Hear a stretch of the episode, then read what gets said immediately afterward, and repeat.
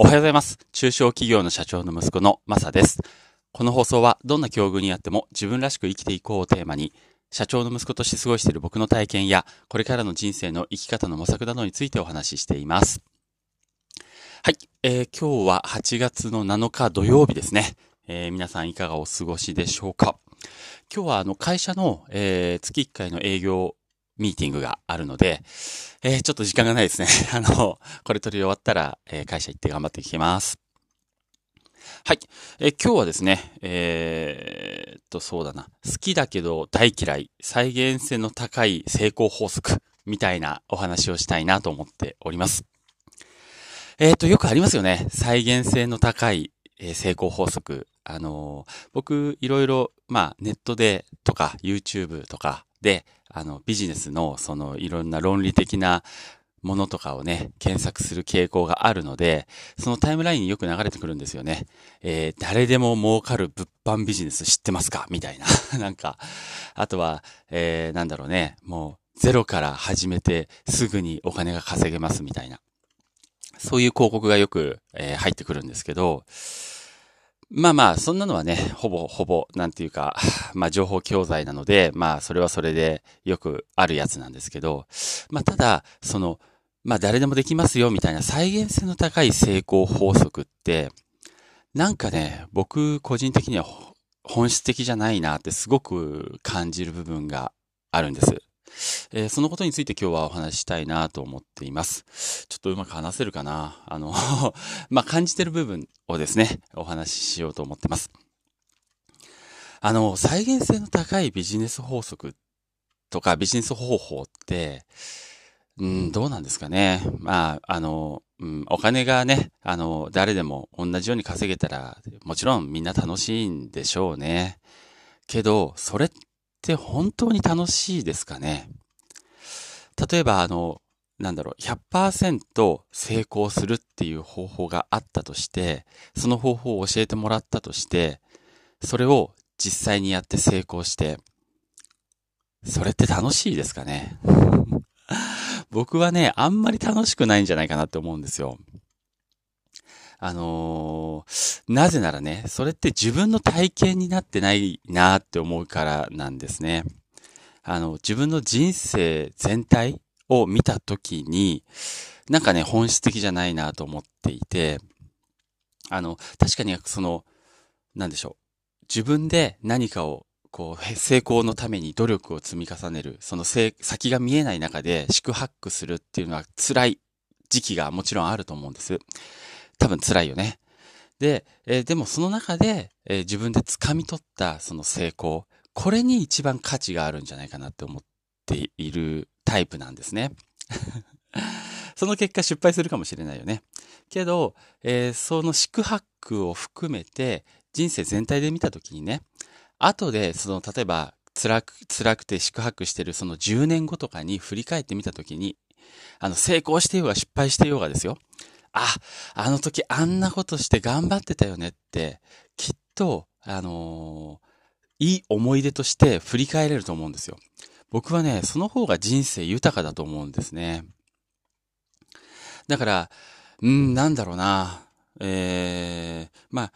要は、まあ、だからって、あの、成功の確率の低い方法を取った方がいいって言ってるわけじゃないんですよ。成功の高い方法を絶対に取るべきで、その最低限の知識は得ておくべきです。絶対に。ただ、えっ、と、それを頼るというか、それに依存して、自分の、えーその成功への道を模索していくっていうのはなんか本質的じゃないなって、えー思うし、僕自身はね、楽しくないなって思うんです。そうだね、楽しくないんだよね、きっとね。えーただ何かやる、始めるときにはね、あの、僕も輸入ビジネス今頑張ってやってますけど、スタートはやっぱり何もわからない状態なので、やっぱ先人が築いたその成功の方法っていうか、えー稼ぎ方みたいのは、えー一通りやっぱり勉強しました。あの、アマゾンで出品するにしても、そのアマゾンで月100万稼ぐ、えー秘密の方法を公開しますみたいな本も買って熟読しましたし、えっ、と、どうやって輸入をして、どうやって、えー販売していけばいいのかっていう、その一連の流れっていうのはやっぱり結構きっちり、あの、勉強しました。ただその上でね、あの、自分なりの、えー、まあまあ、それを、まずはきっちりやった上で、自分なりの、あの、その工夫とかを、やっぱり入れてやっているというような状況なんですね。だから、えー、そういったもう先人の知恵っていうのを学ぶことは絶対無駄じゃないし、逆にそれはやらないと絶対いけないことだと思うんです。あの、僕の感覚で言うと、そうですね、あの、えー、わざわざ分かっている落とし穴に落ちることはないと思ってるんです。だから先人の知恵を借りて、その落とし穴の位置をきちんと把握しておく。その上でね、その上で、先人が作った道をそのまま歩いていくのはちょっと違うというようなことですね。ある程度まで先人の作った道は舗装されてて綺麗だし、誰でも通れる道なんで、歩いていく。まあ、そこにも落とし穴も少ないですよね。だから歩いていくんですけど、気づくとみんな同じその道を歩いていて、あの、ゴールもね、大体決まってるんですよ。その道の先にあるのって。だそれで面白くないよね。ただ、その道を歩きながら、自分で、えー、新たな道を作っていくってイメージかな。ただその、ね、あの、落とし穴の位置はちゃんと把握してですよ。あの、変な落とし穴に無駄に落ちないで、で、自分の、えー、道、ひょっとしたら舗装されてない不格好な道かもしれない。けど、えー、その道の先には今まで出会えなかった、あの、素敵な風景が広がってるかもしれないし、新しいね、未知なる動物とか人に会えるかもしれない。そういうのって楽しいよね。って思うんですよ。まあ、あの ね、それでおおまんま食えなくなったら、そのご飯が食べられなくなったら本末転倒かもしれないんですけど、やっぱそういう方がね、絶対楽しいなって僕は、えー、思っています。えー、まあね、あのー、ですので、なんていうのかな、まあちょっとまとめると、えー、再現性の高い、え成功方法。これはね、まあ僕は大好きなんですけど、大好きではあるんだけど、依存してはダメで、あのそれに頼るっていうのは本質的じゃないよねっていうような、えー、お話。まあ、えー、結局は楽しくなさそうじゃない？っていう 話ですね。自分でやった方が楽しいよねっていう、まあそういうお話でした。あの、再現性の高い法則、成功法則って何回も言って申し訳ないんですけど、あの、あの、なんだ、素晴らしいんですよね。素晴らしいです。だから僕は大好きなんですよ。大好きなんですよ。うん。だからよく勉強するし、そういうの。よく学んでるし。けど、反面大嫌いなんですよね。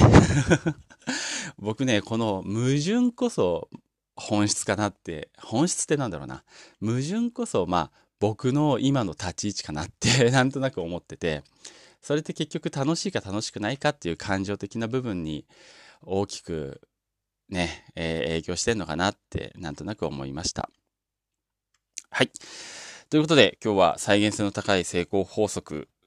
えー、についてお話、僕が思っていることをお話してみました。えー、と言いながらね、このまま失敗したらすごくかっこ悪いんですけど、まあ、自分の選んだ道、あの、絶対に成功させる、僕がさせるぐらいの気持ちで頑張っていきたいと思っています。はい。ということで、えー、今日も、えー、最後まで聞いていただいてありがとうございました。えー、頑張って、頑張って会社で会議してきます。それではまた。